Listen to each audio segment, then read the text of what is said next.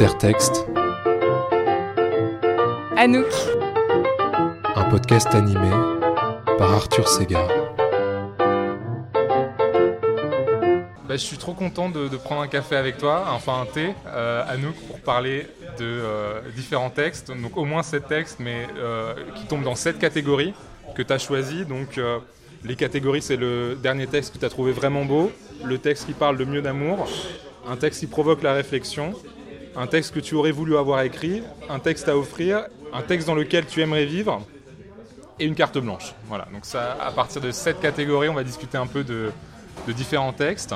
Et donc, comme à chaque épisode, j'ai un petit jeu de cartes avec euh, des citations dans, sur chacune de ces cartes. Et donc, pour commencer, euh, pour commencer tu peux euh, mélanger les cartes si tu veux, en tirer une et voir ce, ce que ça t'inspire. Je peux genre les, les mettre sur la table comme ça Pour faire vraiment comme un, un jeu de tarot Ouais. Et du coup, je vois quelle carte m'appelle C'est ça. Oh Le peu qu'on ait qui vaille vraiment, s'en réjouir vite et pas se tromper. Virginie Despentes, Teen Spirit. Si, si. Évidemment, fallait que je, je pioche Virginie Despentes. Alors, le peu qu'on ait, qu'on ait qui vaille vraiment, je ne vais pas se tromper. C'est quoi ce Teen Spirit d'ailleurs euh, Teen Spirit, c'est euh, bah, sur une adolescente, je crois qu'elle fait une fugue.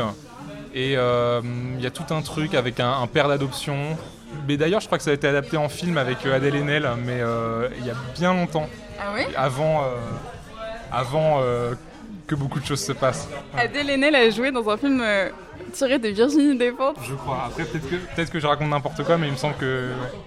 Le, le combo lesbien euh, fois 1000. Ah, ou alors, elle a passé le casting, elle n'a pas été euh, un des deux. Soit elle joue dedans, soit elle a juste passé le casting et on l'a pas retenu. Mais... Pauvre petite Adèle. Ici le Arthur du montage pour un point fact-checking. Adèle ne joue pas dans Tel père, telle fille d'Olivier Deplat, un film de 2007 adapté du roman de Virginie Despentes Teen Spirit mais j'ai quand même envoyé un message au réalisateur Olivier Deplat qui m'a gentiment répondu Bonjour. Dans mon souvenir, le casting de Tel Père Telle Fille était effectivement en même temps que celui de Naissance des Pieuvres, donc euh, Naissance des Pieuvres de Céline Sciamma, avec euh, la jeune Adèle Haenel, et je crois aussi avec la même directrice de casting. Nous nous disputions une actrice, Daisy Broom, mais je n'ai pas le souvenir d'avoir rencontré ni vu des essais d'Adèle Haenel qui a possiblement repris le rôle de Daisy Broom. Voilà, le mystère demeure, mais peut-être Adèle Haenel a-t-elle raté Virginie Despentes pour mieux rencontrer Céline Sciamma. Mais euh, revenons à cette phrase de Despentes. Euh, oui, du coup, oui, c'est très, euh, c'est très Virginie Despentes, le peu qu'on ait, qu'on qui vaille vraiment s'en réjouir vite et passer. Et, d'ailleurs, justement, je crois que c'est un roman qui date de. Enfin bon, pour contextualiser, je ne vais pas non plus trop en parler, mais je crois que c'est un roman qui, qui a été écrit en 2001 et ça, c'est à la fin du roman, c'est genre euh, quand les personnages y voient genre les tours jumelles euh, qui s'effondrent et ils sont en mode bon, on est ensemble et euh, le peu qu'on est qui vaille vraiment se réjouir vite et pas se tromper. Oui, bah il y a toujours, enfin, je, sais pas, je suis censée me dire ce que, enfin te dire ce que. Est-ce que, ça te parle et qu'est-ce que ça te dit Bah moi, ça me rappelle l'écriture de Dépente en général, enfin cette, cette, idée de toujours tout dévorer d'un coup et ouais de de vitesse entre guillemets et de en fait de brûler sa vie un peu euh, le plus vite possible etc et, toujours dans une sorte de passion qui euh, qui est enfin qui moi me parle pas trop aussi c'est pour ça que ce roman moi il me enfin j'aime bien Dépente parce que aussi parfois j'ai l'impression qu'il faut que j'aime Dépente mmh. parce que c'est euh, une des seules autrices queer françaises tout ça mais mais moi ça me parle pas tant et euh, le peu qu'on ait, qui va vraiment se réjouir vite et pas se tromper, c'est pas du tout. Euh, c'est pas, ton attitude. Moi, je suis tout, le contraire. Genre, je, euh, je préfère prendre mon temps, réfléchir justement au fait que qu'on est, enfin, on n'a pas un peu qui vaille vraiment. On a plus de choses, plus s'en réjouir, etc. Et pas se tromper. Enfin, aussi la pression de pas se tromper. Enfin, tout ça, c'est voilà. Mais c'est très très dépentiesque, dépend dépentesque comme, euh, comme citation. Et c'est. Euh, oh, mais après, c'est bien aussi, mais c'est juste. Euh, c'est pas, trop, pas trop moi, quoi. ouais, on peut se tromper dans la vie. Bah oui. Sinon, si, t'as juste peur de pas te tromper pour, choisir des trucs qui te plaisent et tout, enfin, tu, tu restes coincé, tu restes euh, dans l'attente euh, d'avoir une passion qui va arriver sur toi et qui va tout dévorer, etc. Mais c'est pas comme ça que ça fonctionne. Enfin, enfin pour moi, c'est le contraire en fait. C'est genre essayer plein de trucs, euh, pas, pas trop avoir de, pression là-dessus et, et, les apprécier, mais de, de façon plus posée plutôt que. Mm du coup, de faire des road trips euh, en brûlant tout sur ton passage. Enfin, c'est bien aussi, hein, mais c'est juste c'est pas mon truc. ben, on va se poser et on va parler de, différentes catégories. Oui, tu vois, tu vois, moi, mes catégories, ça va plutôt être des, des trucs euh, chill. ben, c'est très bien le chill et se poser. Après, le peu qu'on est qui vaille vraiment, peut-être c'est, c'est aussi justement euh, le chill. Je suis pas sûr de cette phrase du tout. ouais, bah c'est possible, hein. Mais le truc, c'est s'en réjouir vite aussi, tu vois. Pas s'en réjouir vite parce que ça peut, ça peut finir, quoi, je pense. À chaque moment, ça peut être le dernier. Et peut-être que justement, enfin, parce que ça, du coup, c'est lié à une catastrophe, et peut-être que l'espèce de catastrophe qu'on vit en ce moment, ça rappelle aussi que euh, il faut s'en réjouir vite, pas dans le sens se précipiter et tout brûler, mais euh, attention, tu vois, si ça se trouve, ça, finit, euh, ça, finit vite aussi. Oui, mais du coup, c'est plus. Euh, comment dire Pour moi, ça, implique quand même une certaine pression, parce que justement, t'es es dans ce truc de Ah, euh, c'est la merde autour de toi, il faut quand même que tu trouves un truc pour te réjouir. Pas forcément. Et ouais, tu disais, c'était genre en voyant les tours jumelles qui tombent, mais mais justement, tu as aussi le droit de, te poser et de dire ah, merde, c'est la merde, et pas obligé de trouver le peu qui vaille vraiment, tu vois. Si tu as aussi ce truc, cette pression de trouver quelque chose qui vaille vraiment, qui va être euh, toujours mettre en avant et tout, et bah pas forcément, tu vois. Tu peux aussi euh, juste apprécier en général euh, ce qui se passe autour de toi. Je sais pas. Je, suis pas, pas spécialement convaincue par ce que je dis non plus. Mais. Non mais ouais, t'inquiète, on va pas se mettre la pression en répondant à ces différentes questions. on est dimanche après-midi, on boit un thé. C'est ça. Et euh, bon, on va commencer tout doucement.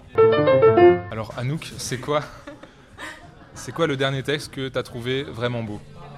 Alors du coup, euh, le premier truc auquel j'ai pensé, c'est euh, une de mes auteurices préférées qui s'appelle Becky Chambers, qui est une personne euh, queer non binaire euh, états-unienne euh, et qui écrit de la science-fiction et qui écrit de la science-fiction contemplative. Donc on revient sur ce truc de chill et de pas se prendre la tête et tout. Et en fait, elle a tendance à, enfin Yel pardon, a tendance à, vraiment écrire des utopies ou, juste des, moments de vie, mais du coup dans une sorte de futur plus ou moins utopique, la plupart du temps un peu utopique, euh, où ces personnages euh, juste se posent des questions euh, sur la vie, sur la société, etc. Et c'est trop bien. et, donc plus particulièrement, le texte auquel j'avais pensé, c'est A Psalm for the Wild Built. Donc une traduction française approximative, approximative ce serait genre un psaume pour euh, les constructions sauvages, enfin la construction, les trucs dans le sauvage, enfin je sais pas trop comment traduire ça. Et euh, c'est une euh, grosse nouvelle, enfin tu sais en anglais les novellas qui font genre 150 pages, je sais pas trop ce que c'est en français, qui se passe du coup donc sur une terre potentiellement dans le futur où les humains ont eu des robots qui sont devenus, euh, enfin qui ont pris une conscience et qui sont, euh, qui ont refusé de continuer à servir les, humains et qui sont partis euh, dans la nature, enfin dans le wild wilderness. et, et du coup, les humains ont dû trouver plein d'autres solutions pour, bah, pour pallier les, les, problèmes, les problèmes climatiques, etc. Enfin, les problèmes, tout ça. Et du coup, donc tout ça pour euh, le personnage principal, donc c'est euh, une personne non binaire aussi qui s'appelle Dex, qui est euh, monk, mais du coup je sais pas comment est-ce que tu dis un moine ou une nonne non binaire, et qui d'abord travaille dans un truc où Yel s'occupe d'un jardin d'une d'une abbaye quoi, et finalement il décide, enfin il a une sorte de Wanderlust Et décide de, Yel décide de partir et de devenir T-Monk. C'est-à-dire qu'en gros, il a une sorte de petite, Yel a une sorte de petite carriole avec un, une sorte de petit salon avec du thé, etc. Et son travail, c'est une sorte de, mix entre salon de thé et euh, une sorte de psy en fait. Il va de, village en village euh, sur sa petite carriole électrique euh, où il y a le pédale, tu vois. et de village en village comme ça, il, il, met en place son petit salon. Il y a des gens qui viennent, qui viennent là voir ils parlent de, euh, de, leurs problèmes, ils leur donnent une tasse de thé, ils leur donnent une tasse de thé ou des trucs comme ça. Et juste, voilà. Et ça, ça c'est son taf. Et en fait, au bout d'un moment, il a, Yael a vraiment une Vanderlust dans le sens où euh, Yael veut vraiment partir voir euh, la nature sauvage. Et, en fait, tout son truc, c'est euh, Yael veut écouter le son des criquets. et du coup, euh, Yael va finir par partir à l'aventure et rencontrer un robot qui sort de nulle part et qui vient lui poser la question de de quoi ont besoin les humains. Et voilà.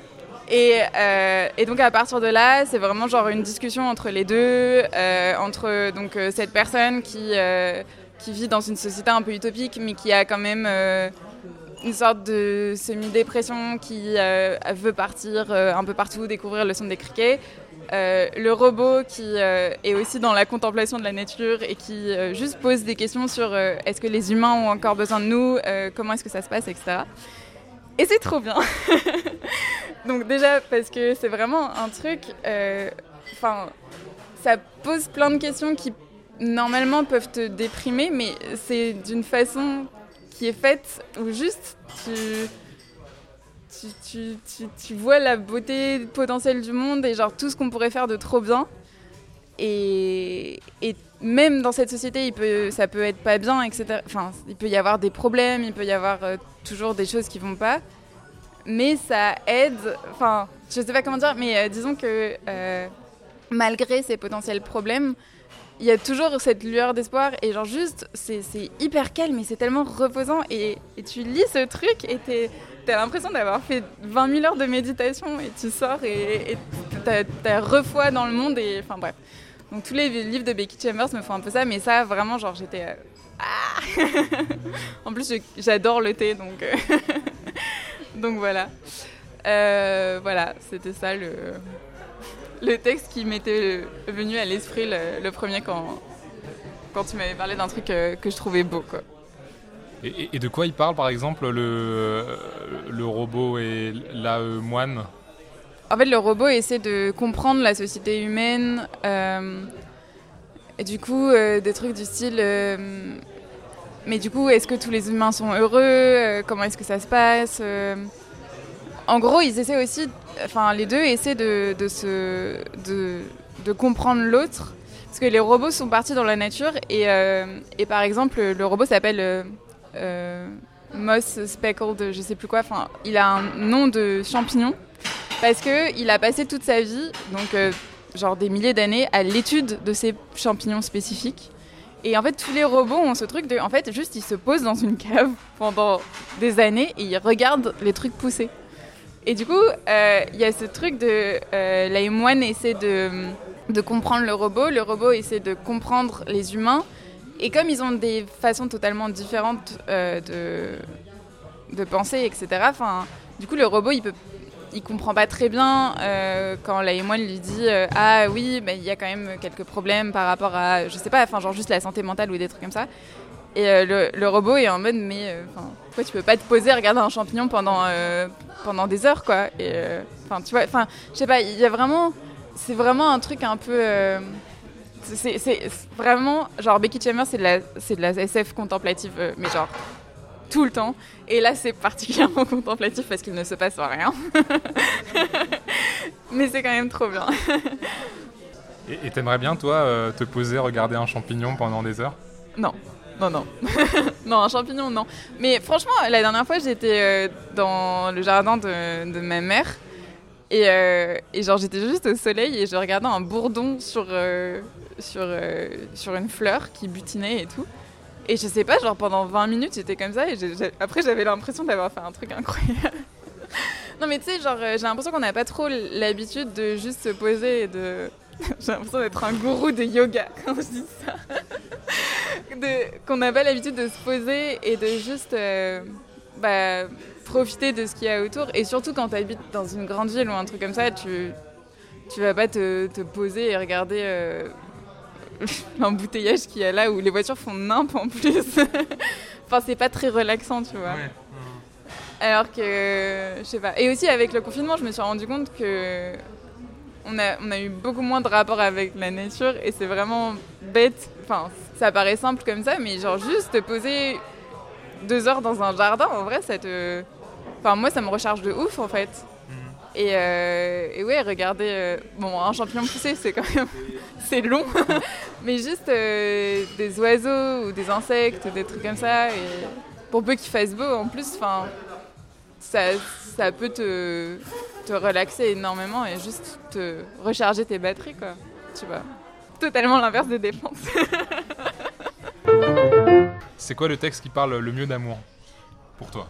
Oui, alors en vrai, c'est un peu, enfin ambigu comme question parce que tu parles de quoi de d'amour, euh, de chagrin d'amour, de d'amour déçu, d'amour euh, justement passionné, d'amour quoi, d'amour euh, d'amour amoureux, d'amour filial, d'amour. Mais justement, ce qui est intéressant, c'est comment chaque personne comprend la question. C'est vrai que je dis pas amour romantique, donc c'est pas forcément ça. Beaucoup de gens le prennent comme ça, mais c'est pas forcément ça. Donc toi, donc voilà, pour toi, quel amour et quel est le texte qui en parle le mieux Bah du coup, euh, quand tu m'avais fait la petite euh, pré, euh, question le premier amour auquel j'avais pensé, c'était l'amour romantique. Et du coup, pas un, amour romantique déçu, mais plutôt un amour romantique blossoming. du coup, j'avais pensé évidemment à des textes de Taylor Swift parce que je suis une... Je suis dans une période où j'écoute beaucoup de Taylor Swift. Et euh, j'avais mis quoi déjà? Je crois que j'avais mis Daylight, euh, qui dans son album qui s'appelle Lover. Mhm. Donc déjà on entre dans le, dans le sujet. Et en gros c'est un album où, euh, où vraiment, enfin je sais pas si tu connais Taylor Swift ou pas.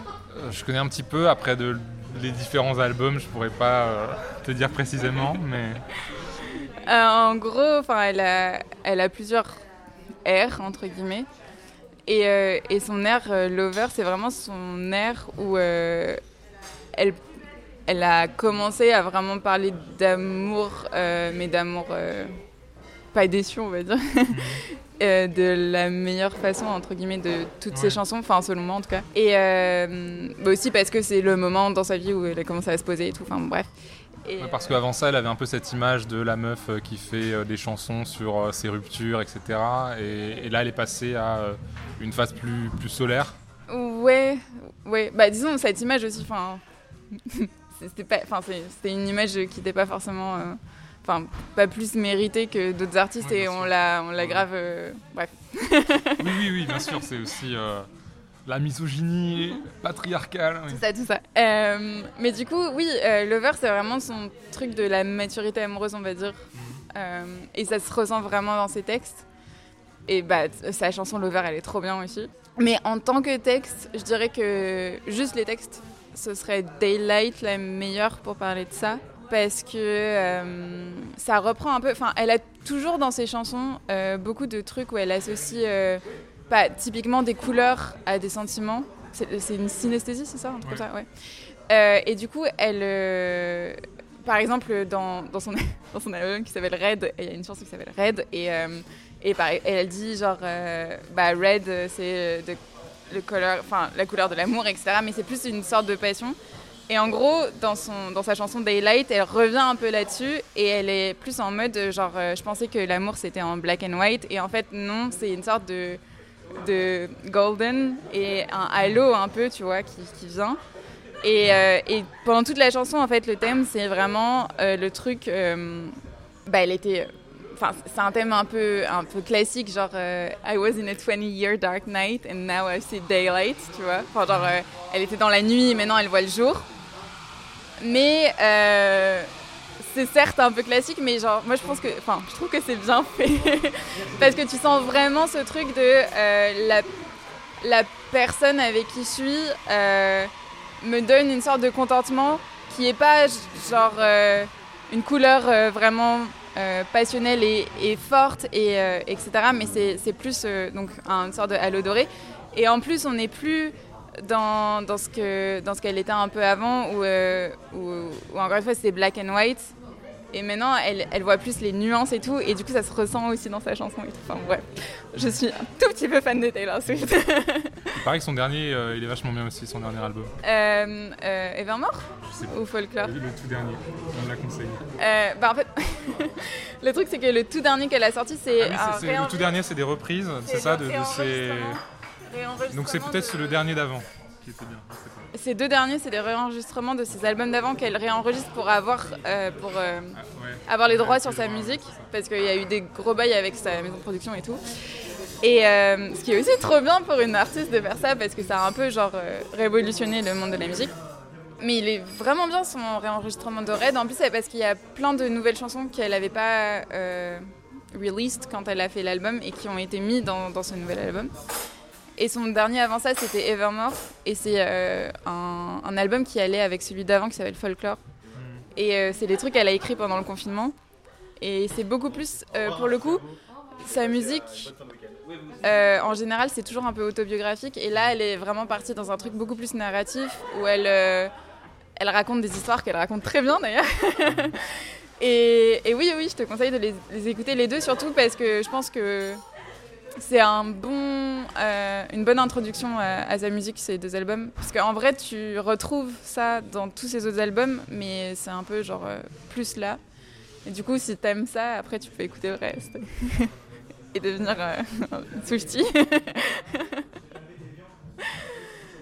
Et aussi ce que tu as dit sur euh, cette espèce de halo doré un peu calme, tranquille, par opposition à quelque chose de plus passionnel et de plus violent, ça me fait un peu penser à ce que tu disais juste avant sur euh, la violence de dépendre versus euh, quelque chose de plus euh, posé, tranquille.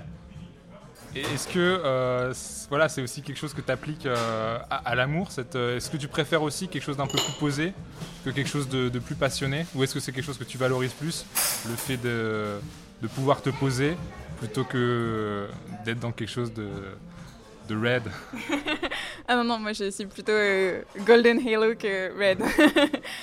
De- non, bah oui. C'est. Enfin, déjà, c'est plus sain, je trouve, que d'avoir euh, cette possibilité de, de te poser, de pouvoir. euh, de pouvoir juste profiter de la présence d'une personne plutôt que d'avoir des passions et de. J'ai l'impression d'être, tu sais, genre, euh, les- gens puritains qui sont là, genre, la passion c'est mal. c'est pas du tout ça que Non, c'est pas mal, mais c'est fatigant parfois. C'est très fatigant, surtout euh, dans cette période d'hiver grisâtre. non, c'est bien d'avoir euh, juste quelqu'un avec qui tu peux t'asseoir et rien dire et. euh, Regarder un champignon pousser. Exactement. et euh, une abeille butinée et, et voilà. Non, non, je suis plus, je suis plus pro ça. Enfin, pour moi, en fait, c'est juste que c'est plus, tu construis plus qu'un quelque chose qui est euh, susceptible de durer dans le temps quand tu fais ça, plutôt que quand tu veux vraiment quelque chose euh, de de raide, quoi. et c'est ça que j'aime bien aussi euh, dans cette chanson, c'est parce que il y a, enfin, on voit vraiment l'évolution de ce qu'elle pense aussi. Et comme c'est mon évolution, ça me parle beaucoup. Donc, euh, ouais. Ouais, quand, quand on vieillit un peu, on apprend à se poser. Ah non, mais, ah, mais je pense que c'est grave ça aussi. hein. Enfin, j'ai plus l'énergie de ma jeunesse. Tu as quel âge, rappelle-moi? J'ai 26 ans. non, mais enfin, tu sais, t'as des trucs. euh, tu les fais quand t'as 18 ans, tu les fais plus après. Enfin, je sais pas si c'est aussi parce qu'on a eu une. un- Notre jeunesse qui a été coupée par euh, deux ans où on ne pouvait plus rien faire et du coup là, euh, genre la flemme, la flemme de sortir euh, tout le week-end, la flemme de d'aller, euh, ouais, la flemme. enfin la flemme et pas l'énergie surtout. Enfin c'est. Ouais, euh, ça prend beaucoup. Enfin, je, je souscris à 100% à, à ce que tu dis. Hmm. Mais c'est bien parce qu'on a commencé par un truc qui était en, en porte-à-faux avec tout ce que je vais dire maintenant.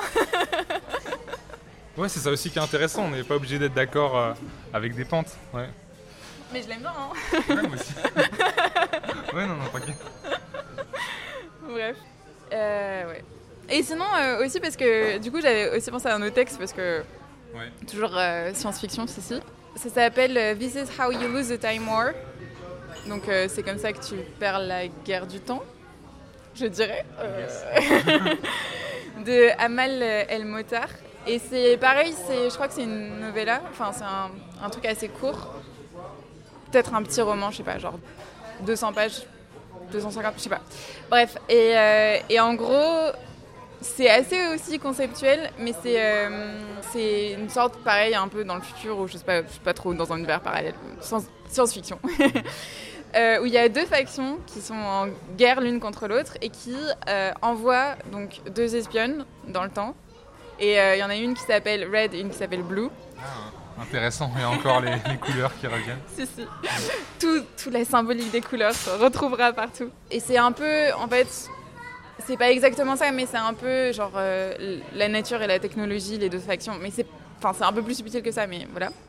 Et en gros, euh, les deux espionnes doivent, enfin, remontent le temps pour essayer de gagner la guerre du temps et en gros de d'être euh, la personne qui euh, qui va, qui va effacer la branche de l'autre. Parce qu'en gros, il y a deux branches potentielles dans le futur et tout le monde remonte le temps pour être sûr que c'est sa branche qui va exister et pas l'autre. Bref, et en gros, euh, elles commencent toutes les deux à s'écrire des lettres, donc qui sont cachées de façon assez, assez bizarre et assez folle en même temps. Par exemple, il y en a une qui l'écrit dans les, euh, les ronds des arbres, comment ça s'appelle les, euh, Les, euh, merde, les- l'écorce Non. les- ouais, les, Les, les- troncs les troncs des arbres, mais genre les, les stries, tu vois. Ouais. Et, et du coup, les- elle, les elle écrit de- sa lettre pendant 50 ans sur les stries. euh, qui ensuite euh, tu peux la lire que si tu coupes la strie de enfin si tu coupes l'arbre et que tu lis les stries des arbres enfin c'est que des trucs comme ça et en gros c'est une sorte de roman qui un peu épistolaire où les deux espionnes donc de chaque faction différente vont finir par euh, tomber plus ou moins rapidement euh, amoureuses l'une de l'autre. Et voilà. Et c'est trop bien aussi. Ah, c'est trop beau. Et du coup, c'est aussi un, un amour qui se construit euh, dans le temps, euh, qui a le temps, qui prend le temps de se construire. qui prend le temps de se construire euh, parce que aussi c'est un peu bizarre parce qu'elles elles- elles remontent le temps et elles peuvent pas se parler directement. Parce qu'elles sont surveillées par les deux factions etc et, et du coup c'est vraiment cette idée de trouver les moyens les plus ingénieux possibles et, euh, et oui et elles ont des contacts parfois une fois tous les 50 ans euh, comme ça et c'est vraiment des, des lettres d'amour en fait du coup finalement enfin ça commence elles, elles se connaissent etc et puis ça finit par euh, être des trucs voilà, et c'est vachement bien aussi. Much recommend. Un texte qui provoque la réflexion. Ah, il y en a plein, plein, plein, plein. Non, mais surtout, euh... enfin, j'en lis tout le temps, quoi. Euh, J'avais, je t'avais dit quoi quand je t'avais envoyé le truc? Je sais plus. Ah bah, ça me poursuit. Ah oui. Queer Zone. Euh, mais je saurais pas trop quoi dire dessus, sinon, si ce n'est lisez-le, s'il vous plaît. Euh, ouais, enfin, les trucs que je dis pour mes thèses. euh. Ah, je crois que j'avais dit euh, Poe de Dorothée Allison, qui est un recueil d'essais qu'elle a écrit dans les années, ouais, en- entre, enfin, pendant toute sa vie, je crois. Euh, qui est pas mal, qui réfléchit vachement euh, à la classe, à la place de la classe dans les milieux lesbiens new-yorkais, Euh, au fait, enfin, au genre aussi dans les relations lesbiennes, le fait de refaire, enfin, remettre des dynamiques plus ou moins genrées. De... Elle parle aussi un peu de BDSM et tout. Et le fait que c'était pas forcément bien vu à l'époque et qu'on l'accusait de trahir la cause, etc. Enfin bref, il y a pas mal de réflexions là-dessus qui, qui étaient intéressantes. Euh, sinon quoi d'autre euh, Je sais pas. Euh, Qu'est-ce que je lis en ce moment d'essai ouais, J'ai que des trucs pour ma thèse. des trucs d'histoire, genre. euh, Mais, du coup, en termes de théorie, la théorie queer et lesbienne, c'est ce qui provoque le plus la réflexion chez toi? Bah, C'est surtout ce que je lis en fait. Enfin, je lis pas trop d'autres choses. Euh, enfin, j'essaie de lire aussi des trucs euh, genre qui réfléchissent plus à la question de la race et tout. Mais enfin, c'est pas que ça provoque moins de réflexion, c'est juste que j'essaie plus d'apprendre des choses plutôt que de réfléchir. Enfin, si réfléchir dessus aussi, mais enfin, tu vois ce que je veux dire. Euh, du coup, c'est pas, enfin, ça me pose moins de questions. Enfin, ça me pose plus des questions par rapport à moi-même que par rapport au texte en lui-même. Tu vois ce que je veux dire?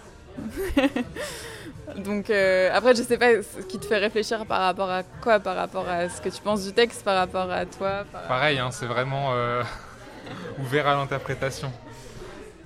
Donc euh, ouais, qui fait réfléchir. Et en plus, c'est qui provoque la réflexion. Donc ça se trouve, ça, le texte c'est juste l'étincelle, et ensuite tu vas réfléchir ensuite sur le texte. Et, et voilà.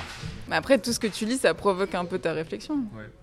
enfin oui, oui, genre tu lis un roman, ça provoque une réflexion. Euh, mm. Si ce n'est pour savoir si tu l'as aimé ou pas. Euh, après, oui, du coup, moi j'étais partie direct sur des trucs politiques et tout, mais euh, ouais. Bah, tout, en soi, tout provoque la réflexion, sinon on parlerait pas pendant je ne sais pas combien de temps de, de chill et de, et de toutes les catégories. Euh, non, je sais pas qui provoque la réflexion. En vrai, du coup, enfin, ouais, tout, provoque la réflexion. Mais peut-être pour revenir sur, euh, sur les textes queer et lesbiens, etc. Enfin, moi aussi, ça, ça fait partie des textes qui provoquent le plus la réflexion chez moi, mais aussi parce que du coup, ça me permet de déconstruire des choses ou de me rendre compte de, de, certaines choses qui sont tellement euh, ancrées que tu les remarques même plus. Et toi, est-ce que euh, c'est quoi la dernière chose que tu as remarqué, que ces textes-là ont pu te faire remarquer, que tu n'avais pas forcément euh, remarqué avant, enfin s'il y en a euh... Après, je sais pas si tu as le même rapport que moi. Bah, moi, enfin, du coup, moi, j'ai plus un rapport théorique et enfin, ça va plus me faire remarquer. Bah, parler de ma thèse. Typiquement, je pense que le truc où ça m'a plus posé question, bah, disons, je pense que c'est un truc de boursier, où quand il disait, euh, je sais plus dans lequel c'était, euh, mais euh, quand il parlait, euh, en gros, je travaille pas mal sur l'histoire et dans l'histoire à laquelle je m'intéresse, il y a des personnes euh, qui vont euh, avoir des, enfin, qui vont mettre des habits euh, qui sont pas assignés à leur genre normal, non, normalement entre guillemets. Et personne ne sait trop quoi faire de ces personnes parce que on est au XVIIIe siècle et que la notion de genre est assez différente, etc. Et le truc qu'il avait écrit qui me posait question, qui m'a interpellée, qui m'a aussi fait réfléchir à tout ça, c'était que lui, il disait que ce serait plus intéressant euh, de parler de, d'un spectre, entre guillemets, de pratiques transgenres euh, pour parler de tout ça, plutôt que de dire, euh, enfin, plutôt que d'essayer de, de s'en mêler les pinceaux, à savoir est-ce que les personnes trans pouvaient exister, etc. Et juste dire, bah oui, c'est un spectre de pratiques trans, parce que c'est quelque chose qui, euh, qui, existait à cette époque-là, qui existe aujourd'hui, qui n'a pas forcément euh, exactement la même signification, mais euh, dans laquelle on peut se retrouver. Et du coup, voilà, c'est ça qui m'avait fait réfléchir là-dessus. Et du coup, enfin, essayer de, de, sortir de ce truc où il faut toujours, toujours essayer de retrouver les mêmes catégories exactement aujourd'hui et au XVIIIe siècle, alors que c'est pas possible et genre euh, voir que euh, tu peux avoir des échos du présent dans le passé et que de toute façon euh, l'histoire c'est un peu ça, c'est genre retrouver des échos du présent dans le passé. et tu pourras jamais arriver à la vérité du passé parce que ça n'est pas possible malheureusement.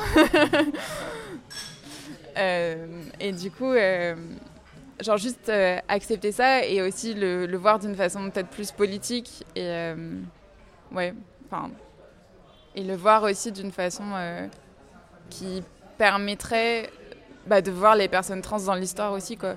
Et de pas se prendre la tête euh, sur euh, tout ça. un texte que tu aurais voulu avoir écrit? Alors, ça je me souviens. Parce que sur le coup j'étais là genre, bah tout, tout ce que je lis que j'aime bien. Mais plus particulièrement, euh, un truc que j'ai lu il y a pas longtemps, euh, qui s'appelle Amnet, qui a été écrit par Maggie O'Farrell, je crois, et qui en gros euh, raconte, enfin c'est un roman historique. Et d'habitude, genre les romans historiques, c'est vraiment pas trop mon truc parce que parce que, enfin bon, c'est pas toujours très bien fait. et j'ai tendance à faire non mais c'est n'importe quoi et être juste happé par les petits détails qui vont pas et pas faire attention à l'histoire. Les réflexes d'historienne qui ressortent. Oui, voilà. mais là, franchement, c'est vraiment, vraiment bien fait. Et, euh, et en gros, ça raconte l'histoire euh, de, du fils de Shakespeare qui s'appelle Hamnet et de sa sœur jumelle, euh, Judith. Et surtout de leur mère.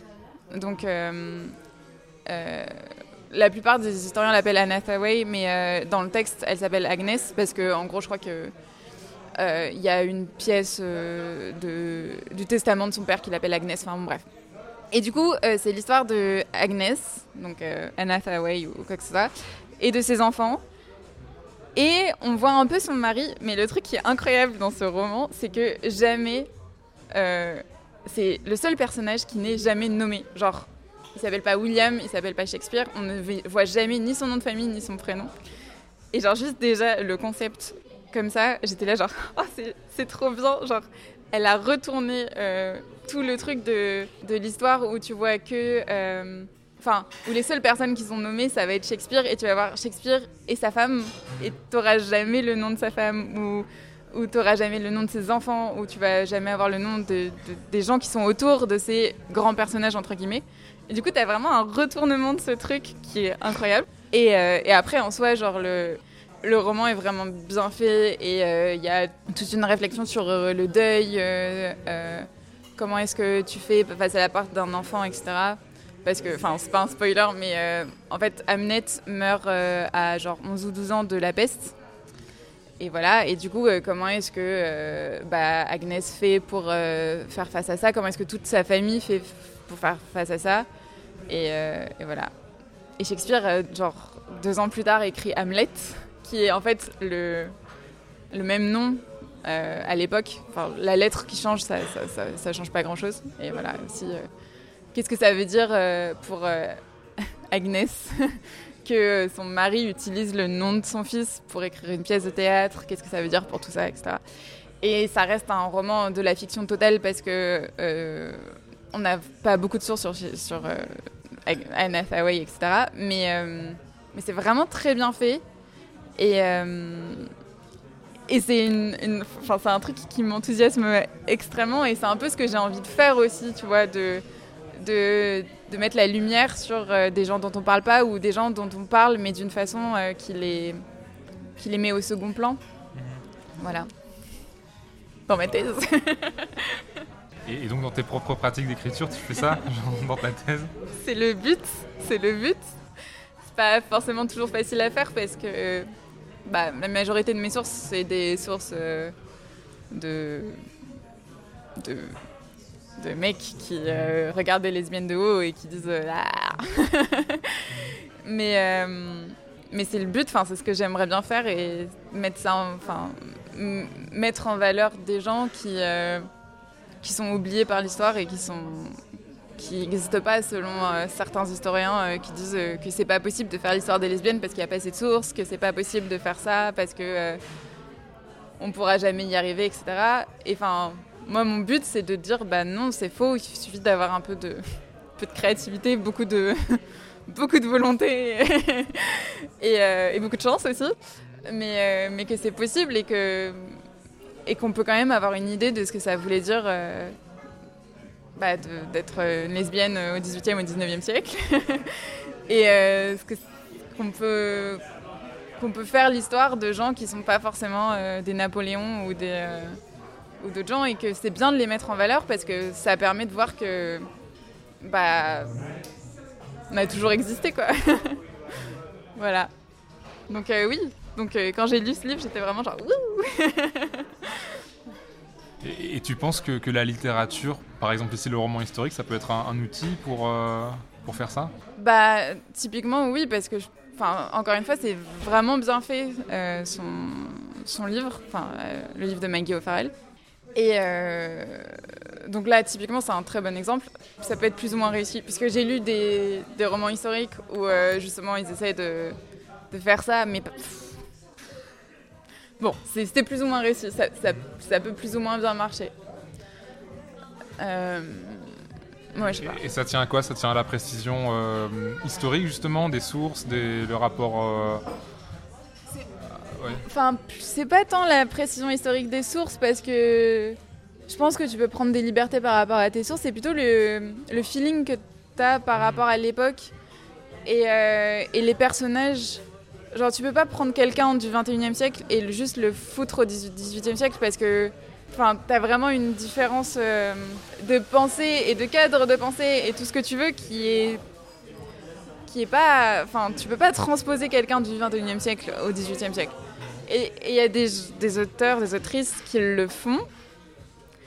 Et, et, juste, du coup, c'est trop bizarre. Enfin, t'as as cette personne euh, qui est euh, un adolescent euh, du 21e siècle qui se retrouve enfin, à faire des trucs improbables en plus. C'était là, mais c'est pas. Enfin, ouais, c'est plutôt ça. Enfin, c'est.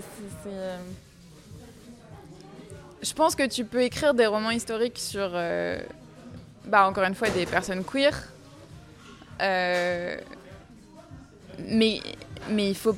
Enfin, c'est pas qu'il faut pas, mais à mon avis, euh, essayer de juste prendre des personnes queer d'aujourd'hui et les mettre dans une autre période, c'est. Enfin, c'est pas, pas faisable et c'est pas ça en fait qui. qui qu'il faut faire, pas, qu'il faut faire, mais qui est plausible en fait. Et ça aide pas non plus parce que du coup ça, ça donne cette, cette illusion que le passé est genre juste euh, un reflet du présent exactement pareil, tu vois. Enfin, c'est faux. Genre, 18e euh, siècle, ça n'a rien à voir avec, euh, avec ce qu'on vit aujourd'hui. Enfin, c'est vraiment une période totalement différente. c'est. Enfin, on n'arrive pas à appréhender, mais c'est vraiment un truc qui n'a. Qui, juste les concepts étaient différents, tout était différent. Et du coup transposer quelque chose comme ça, ça, enfin, pour moi, c'est un peu fallacieux et c'est pas. Ça, ça aide pas spécialement en fait. Un texte à offrir Bah, tout aussi, toujours la même chose.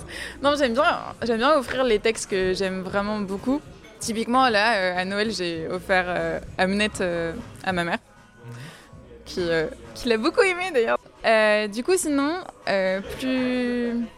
plus enfin, quand tu m'avais envoyé le truc, j'avais réfléchi à, autre chose, on va dire. Disons que les, les, textes que j'aurais envie d'offrir parce que j'ai envie que les gens les découvrent plus, ce serait. Euh, ah oui, j'avais mis Zami de Audrey Lorde, euh, A Spelling of My Name, je crois, mhm. le, truc entier, euh, qui est l'autobiographie poétisée de Audrey Lorde, qui est incroyable. Je sais pas si tu, tu l'as lu ou pas. Non. Ah Shame you. Euh, et qui est vraiment, enfin, qui est incroyable parce que c'est un texte qui euh, qui fait plein de trucs en même temps. Genre, c'est à la fois de la poésie parce que Audrey Lorde est une poète incroyable, à la fois une autobiographie euh, qui te raconte une vie qui est grave intéressante parce que Audrey Lorde est incroyable. et en plus, c'est hyper politique parce que bah, enfin, la façon dont elle le montre et elle le met en avant, etc., ça, a une portée qui te fait réfléchir euh, sur euh, ce que ça veut dire d'être euh, bah, typiquement une lesbienne noire aux États-Unis, donc dans les années 70, etc. Et du coup, c'est trop bien. Parce que, encore, enfin, oui, donc t'as as, tout en fait. T'as la beauté littéraire, la portée politique et, un texte facile à lire et qui se s'apprécie facilement en fait. Genre, euh, c'est pas un truc de poésie où il faut que tu, tu réfléchisses pendant 12 000 ans euh, à, la, la, signification de chaque mot. Mais genre, vraiment, ça te. Enfin, c'est prenant et, ça, et c'est facile à lire et, euh, et, voilà, il faut le lire. et sinon, j'avais pensé aussi à L'Art de perdre de Alice Zeniter. Tu l'as lu? Je suis en train de le lire. Ah T'en es où? J'en suis alors. J'ai un peu dépassé le milieu et j'en suis. Donc il y a, y a, trois générations, c'est ça, donc d'immigration euh, euh, depuis euh, la guerre d'Algérie. Donc j'en suis à la génération du milieu. Le père donc, du, donc, le père Ali qui est arrivé il est arrivé en France, mais là j'en suis à son fils Hamid qui se, commence à se rebeller un petit peu et en même temps il a un rapport un peu compliqué à la figure paternelle, mais j'en suis pas encore à la, troisième génération. mais j'ai un peu hâte d'arriver à, la troisième génération. elle s'appelle Naïma. Naïma, ouais. Bah oui, non, il est trop bien ce livre. Euh, genre. Euh, je me rends compte, genre j'avais pas pensé, je pensais que tout ce que j'allais suggérer c'était vraiment de la science-fiction. Mais en fait, euh, il y a plein de trucs historiques aussi. Et genre juste sur la guerre. Enfin, tous ces trucs sur la guerre d'Algérie, sur. ce que ça voulait dire d'être un harki, sur. Le, enfin, juste le rôle horrible de la France dans tout ça et tout. Enfin, c'est vachement bien. Et pareil, c'est une Enfin, pour moi, ce livre, c'est aussi une façon de, de se. Euh, comment s'appelle? De se renseigner, mhm. ludique entre guillemets. Enfin, pas ludique parce que c'est prenant et c'est bien fait et c'est. Euh, et, pareil, ça te fait poser d'autres questions euh, que, que sur juste ce conflit-là, mais, mais c'est vraiment. Enfin, enfin, Alice Zeniter, elle surgrave. et, et ouais, et puis c'est cette danse entre toutes les générations aussi, c'est vachement bien. Enfin, cette réflexion sur le trauma intergénérationnel et tout, enfin bref. Mhm. Donc, euh, ouais, Elisa Elise Zenita. euh, ouais, bah, voilà, pareil, hein, c'est genre euh, se politiser et, euh, et, réfléchir à des questions importantes tout en, en ayant une, une expérience de lecture réjouissante. Ouais, non, c'est vraiment un ouais, c'est vraiment réjouissant, c'est vraiment le, bon terme. C'est vraiment agréable à lire, quoi. Mm, donc c'est un beau cadeau. Même si, euh, les, enfin, agréable à lire, même si les sujets sont pas toujours euh, très, très, euh, très légers. Mm. Il y a quand même, enfin, c'est quand même la guerre, donc voilà. Et mais ouais, ouais. Oui, et cette façon d'essayer de comprendre le point de vue de, de, de chaque génération et un peu les les paradoxes dans lesquels ils sont pris euh, à chaque niveau de. Enfin, c'est vraiment une fresque romanesque donc sur euh, au moins trois générations et euh, et ouais comprendre quel est le rapport de chacun à la France, à l'Algérie, donc des rapports qui peuvent être conflictuels, qui peuvent évoluer, qui peuvent être paradoxaux. Enfin voilà, on peut. c'est très intéressant. Non, surtout, enfin, je trouve qu'elle elle dépeint vachement bien le point de vue de chacun sans les juger. Ouais, c'est ça.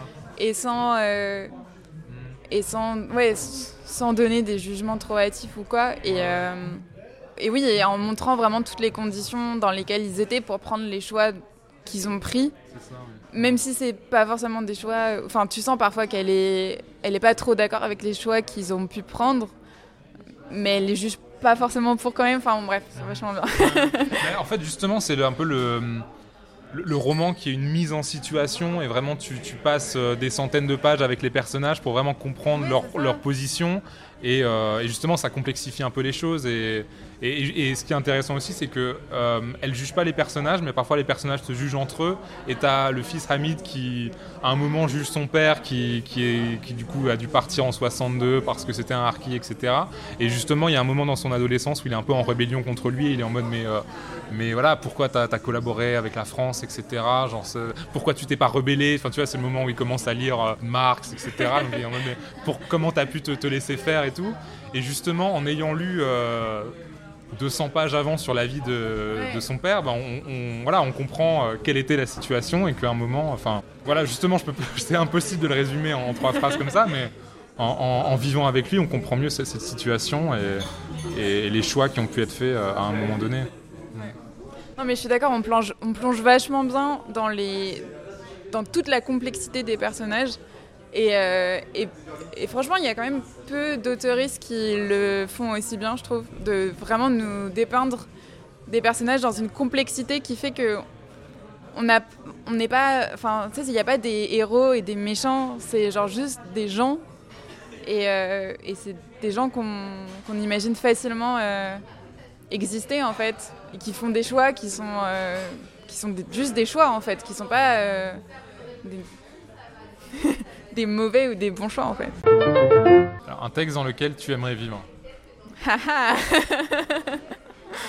Un texte dans lequel j'aimerais vivre Euh, bah, je pense que c'est un texte de mon enfance. Euh, où une de mes autrices préférées, c'était euh, Diana Wynne-Jones. Je sais pas si tu... Euh, son roman le plus connu, c'est Le Château de Hurle. Il a été adapté par Miyazaki, c'est Le Château ambulant. Ah, Donc voilà. et en gros, euh, donc, elle a écrit plein plein de trucs. Et c'est de la fantaisie euh, un peu... Enfin, c'est de la fantaisie un peu genre... euh, whimsical, tu vois. Je sais pas, jo- joyeuse. Ouais, non, c'est ouais, pas voilà. ça. un peu... enjouée. Ouais, genre légère, Ouais. facile et fantaisiste et chill. non, euh, mais ce que je veux dire, c'est que. euh, en gros, elle, elle, elle passe pas son temps à mettre en place un monde avec des règles et tout. Enfin, ça n'a rien à voir avec euh, Tolkien ou des trucs comme ça. C'est vraiment genre plus autour des personnages et autour de un peu l'univers, mais un univers qui, qui peut être étendu par l'imagination de la personne qui lit sans problème. Donc c'est un peu enfin, ce que j'aime bien. Et, je trouve ça extrêmement réconfortant. Et surtout c'est enfin c'est- trop bien. T'es dans, dans ta petite bulle. Et et le texte spécifique auquel je pensais euh, c'est euh, A House of Many Ways. Donc euh, la maison aux, aux plusieurs portes je crois en français. Je sais plus comment ça a été traduit. Et et c'est enfin un peu dans la trilogie de enfin il y a une sorte de fausse trilogie avec le château de Hurle justement qui est le genre le premier entre guillemets mais c'est juste qu'il y a des personnages qui reviennent. Sauf que ça a rien à voir. En gros c'est euh, dans un dans une dans une sorte de petite ville euh, dans un pays un peu nordique. Et l'héroïne euh, elle s'appelle Charmaine Baker je crois. Et en fait elle passe son temps à manger et à lire dans un univers un peu, un peu magique, tu vois. Et, euh, et genre, juste, c'est trop bien parce que, genre, t'as des descriptions de nourriture qui sont incroyables, qui, avec des, des, des, trucs qui, qui te donnent tellement envie de. Enfin, extrêmement magiques, qui fondent sous la bouche et tout. Et, et ça, avec, euh, genre, juste. En fait, ce livre, c'est l'équivalent de euh, lire au coin du feu avec un bon chocolat chaud, tu vois. Et t'es dans genre une sorte de petite bulle. Et bon, après, il lui arrive plein de trucs, genre elle découvre euh, qu'elle fait de la magie, etc. Mais pareil, genre, sa façon d'avoir des pouvoirs magiques, elle est trop bien, genre, elle est juste, euh, elle est extrêmement grognon. Et du coup, sa façon de faire de la magie, c'est que elle va faire des... Elle va essayer de faire des sorts, mais genre juste, elle va dire qu'ils vont marcher, donc ils vont marcher, et elle a une sorte de no-nonsense euh, vibe qui va faire que tout va fonctionner comme elle veut parce que euh, genre justement elle est dans ce truc euh, hyper euh, enfin je sais pas trop comment expliquer mais c'est extrêmement et du coup je veux grave vivre dans ce monde là parce que c'est un, un monde un peu magique où tout le monde genre a plus ou moins des pouvoirs et en même temps genre tout le monde est genre quand t'as pas de pouvoir magique bah t'es genre pâtissier ou bibliothécaire et c'est trop bien. Et les problèmes auxquels tu dois faire face c'est des vrais problèmes mais t'as as quand même une sorte de. T'as l'impression que tu sais qu'ils vont être résolus et que tu vas devoir combattre euh, ce monstre ou quoi, mais. euh, mais en fait, tu sais que ça va, ça va fonctionner et, euh, et, et les personnages ont aussi un tendance en fait à chaque fois qu'ils ont qu'ils sont confrontés à des problèmes à faire ok bah c'est un problème et mais pas enfin c'est pas la fin du monde quoi bref Donc voilà donc c'est l'équivalent de d'un bon plaid Ouais, manger, lire, avoir des pouvoirs magiques, ouais c'est. Ouais. Ça a l'air bien. Bah ouais, et d'être- en plus parce qu'en fait, elle est dans la, elle doit garder la maison de son oncle, et c'est pour ça que ça s'appelle House of Many Ways. C'est parce que, euh, enfin, elle fait un peu de l'exploration, mais il y a plein de portes qui s'ouvrent et qui se ferment, et, euh, et des tunnels et tout partout, et enfin bref, il y a toute une intrigue avec ça. Et et t'as as cette idée aussi de toujours de, petites maisons au milieu des bois, tu vois, un peu un peu magique où, tu dois faire tout ça et enfin, je sais pas où tu, vas commencer à explorer, tu vas trouver des trucs inattendus, genre euh, à un moment, enfin, il y a tout un truc avec des, petites créatures qui sont des sortes de lutins euh, qui gardent un butin. euh. Enfin bref. et, et du coup, elle, elle, elle explore et tout, et ouais, je sais pas. C'est vraiment un monde. euh, ouais, un, monde réconfortant en fait. Mhm. Mais j'aimerais bien vivre dans un texte de Becky Chambers aussi. Hein. J'ai l'impression que c'est lié, hein, de toute façon. Tout est lié. bah oui, si franchement, euh, tu fais ça en hiver, t'as as envie d'être réconforté par des choses simples. Il faudra qu'on refasse l'épisode en été, peut-être que tu me donneras des textes tout à fait différents. Mais ouais, là, c'est vrai qu'il y a un peu une ambiance euh, plaide au coin du feu. Hmm. Bah oui, il fait froid dehors, euh, il pleut. T'as pas envie de, de partir dans des road trips incroyables. En plus, c'est pas possible, tu vois. T'es là, genre, bon, bah, on va rester chez nous. Et qu'est-ce qu'on fait pour rester chez nous? Bah, on va explorer une maison magique euh, en buvant du thé et en mangeant des pâtisseries qui sont plus ou moins magiques aussi. Ouais, voilà. et, du coup, tu disais le, château ambulant, ça vient de là. Du coup, la maison, elle bouge ou pas forcément? Non, alors ça n'a rien à voir en fait. C'est juste que c'est les mêmes personnages du. enfin, en gros, il y a Sophie et Hurl qui. Euh, qui, qui, sont dans ce qui sont des personnages secondaires de ce livre-là. Ok, d'accord. Voilà. Mais pareil, enfin genre euh, Château ambulant, c'est trop bien. Enfin, genre euh, Sophie, euh, c'est une vieille femme qui fait de la magie parce qu'elle marmonne tout le temps et elle parle toute seule. et du coup, tout ce qui est, enfin, en parlant, elle fait devenir tout magique autour d'elle. Enfin, elle a une baguette magique parce qu'elle a grommelé pendant elle a grommelé pendant des jours et des jours euh, sur sa canne. Du coup, sa canne a fini par devenir magique. est-ce qu'il y a mieux que ça? Je pense pas. D'ailleurs, on le retrouve pas trop dans le truc de Miyazaki, c'est dommage. Je crois qu'elle grommelle un peu, mais ouais, on, c'est, pas explicite que c'est ça qui, rend tout magique. Elle est vraiment, vraiment de gronchon pendant tout le livre, dans, dans, le livre original. Et je sais pas, moi j'aime trop les personnages comme ça qui sont genre euh, juste. Euh, Il y, a une identification Non, pas du tout. non, mais tu vois, genre Sophie, c'est euh, c'est la vieille dame que j'aimerais bien être quand, mm. quand je serai vieille. Genre qui fait partout.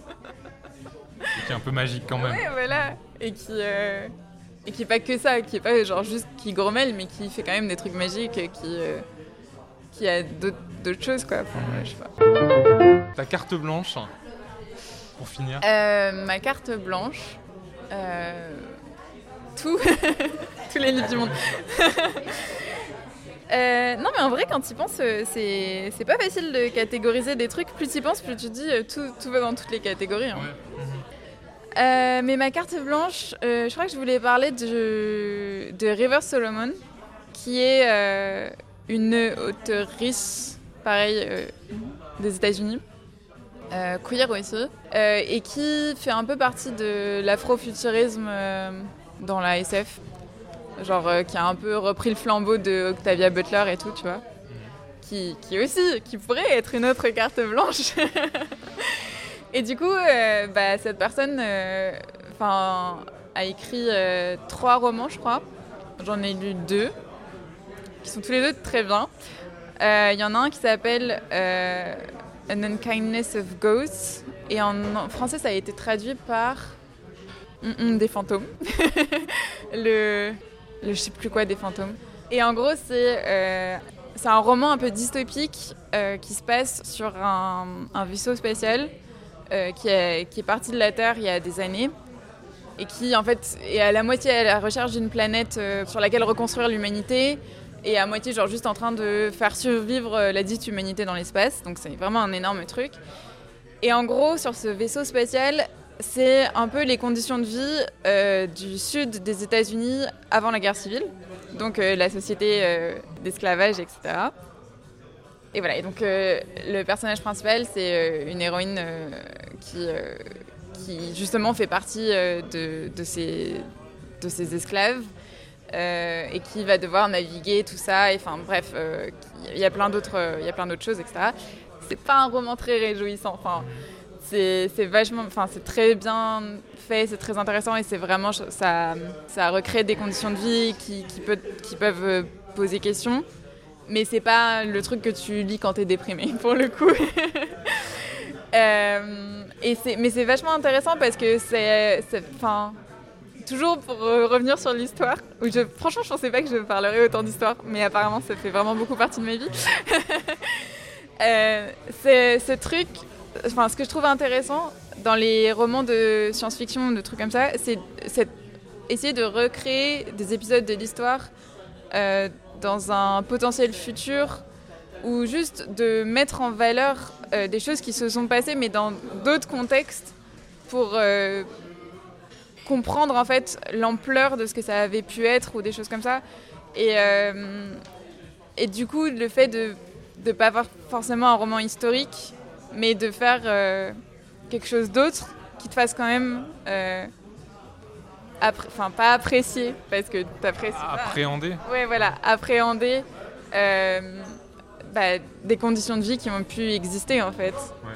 Et, euh, et, voilà. Et c'est vachement vraiment vraiment bien fait. Et c'est bien écrit et tout. Et euh, Yel a écrit aussi un, euh, une euh, nouvelle qui s'appelle euh, The Deep, qui a été traduite par Les Abysses en français. Cette fois, je connais le titre en français. Et qui, en fait, qui, qui, reprend un peu, enfin, qui reprend rien du tout d'ailleurs, qui reprend une chanson qui a été faite par trois rappeurs qui font un peu des, des, chansons expérimentales et qui, et qui, en fait, la chanson, elle part du de l'interrogation qu'est-ce qui se serait passé si euh, les femmes euh, esclaves euh, dans, le, commerce triangulaire, qui avaient été jetées par-dessus bord parce qu'elles étaient enceintes, avaient accouché donc, en, mourant dans la mer et ces bébés seraient devenus des sirènes.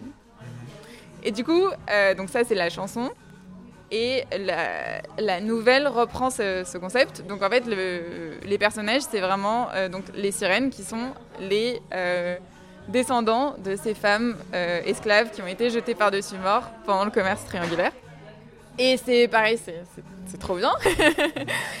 et en gros, c'est vraiment beaucoup de réflexion sur euh, le trauma intergénérationnel aussi. Parce qu'il y a tout ce truc de. il y a, enfin, le personnage principal, c'est l'historienne. Oh mon dieu, ça revient partout.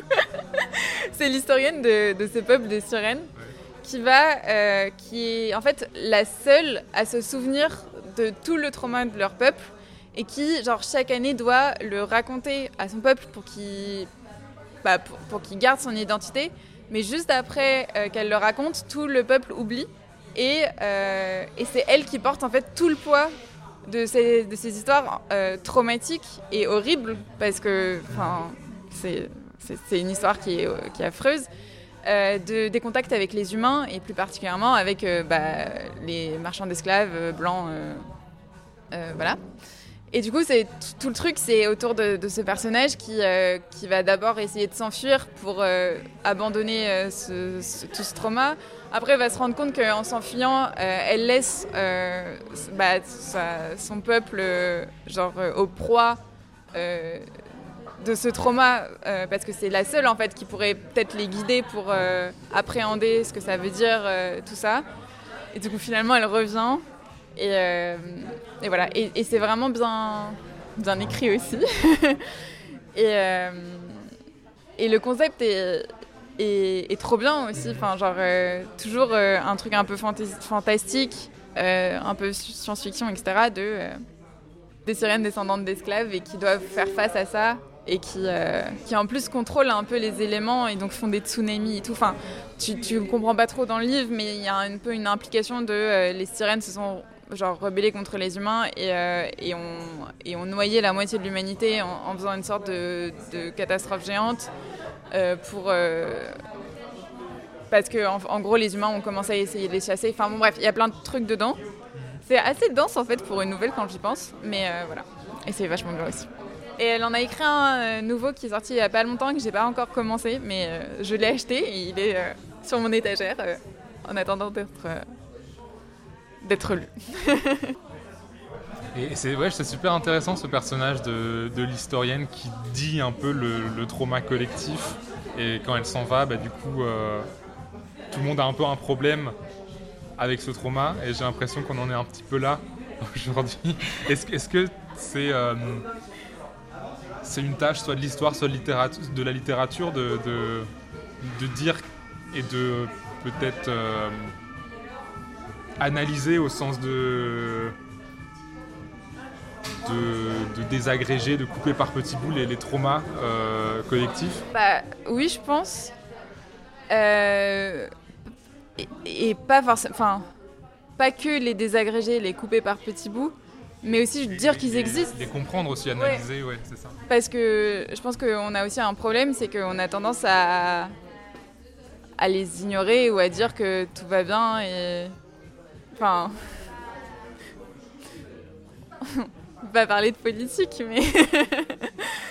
mais il y a quand même. Enfin, je je pense que la situation dans laquelle on est, elle est aussi parce qu'on a un gros problème avec l'histoire aujourd'hui et qu'on n'a pas du tout fait euh, une histoire euh, de la colonisation, une histoire euh, de toutes les guerres qu'on a faites qui, qui puisse.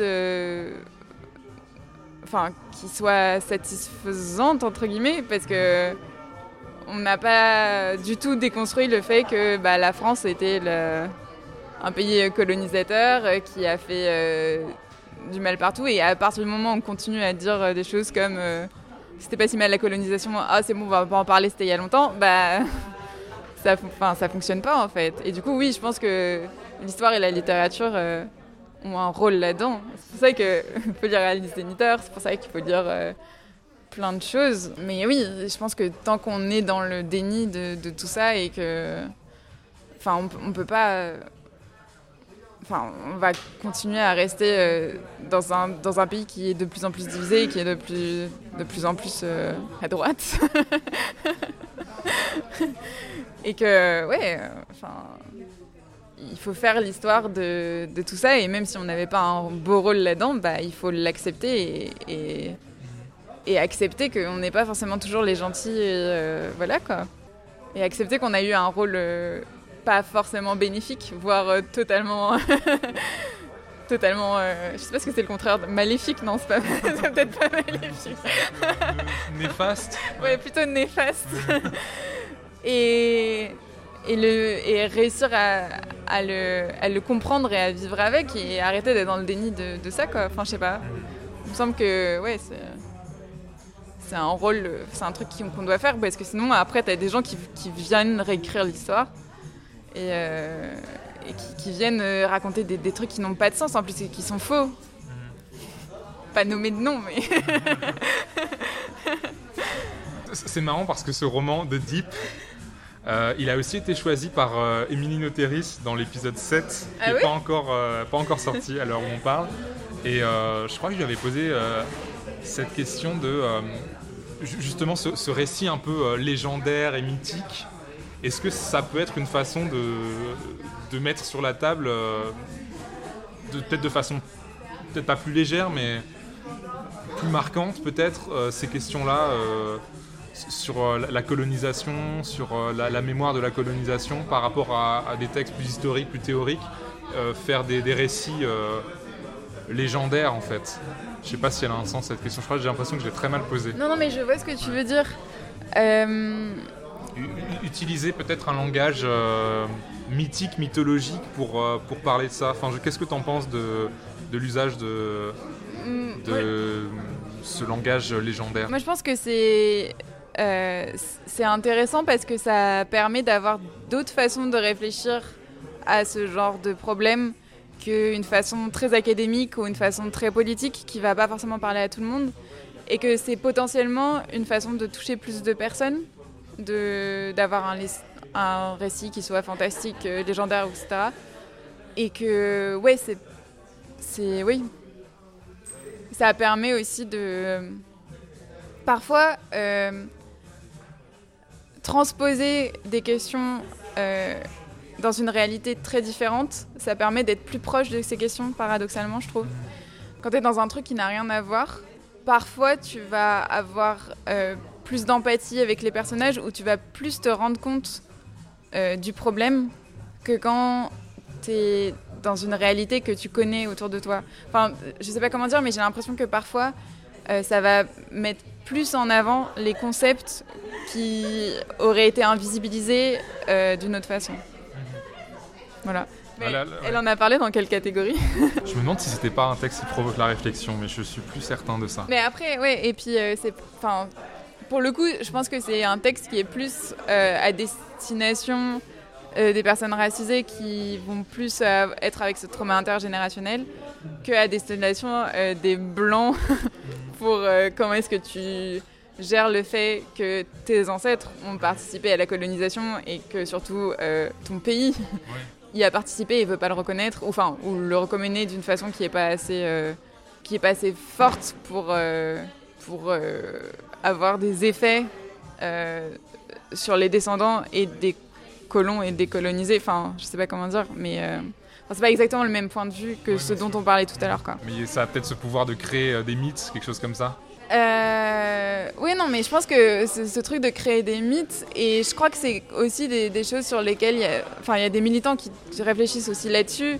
de comment est-ce que tu utilises d'autres façons de raconter des trucs pour, euh, pour penser des choses qui, qui sont difficiles à penser en général, en fait. Et du coup, euh, ouais, créer des mythes, créer des chansons, de la poésie, tout ce que tu veux, enfin, des récits qui sont pas forcément des récits très historiques ou quoi que ce soit, bah, ça peut aider et ça, et ça, ça peut te plonger dans, un, dans une chose plus. Euh, qui va être plus proche de la réalité pour toi que, que d'autres choses. Je sais pas.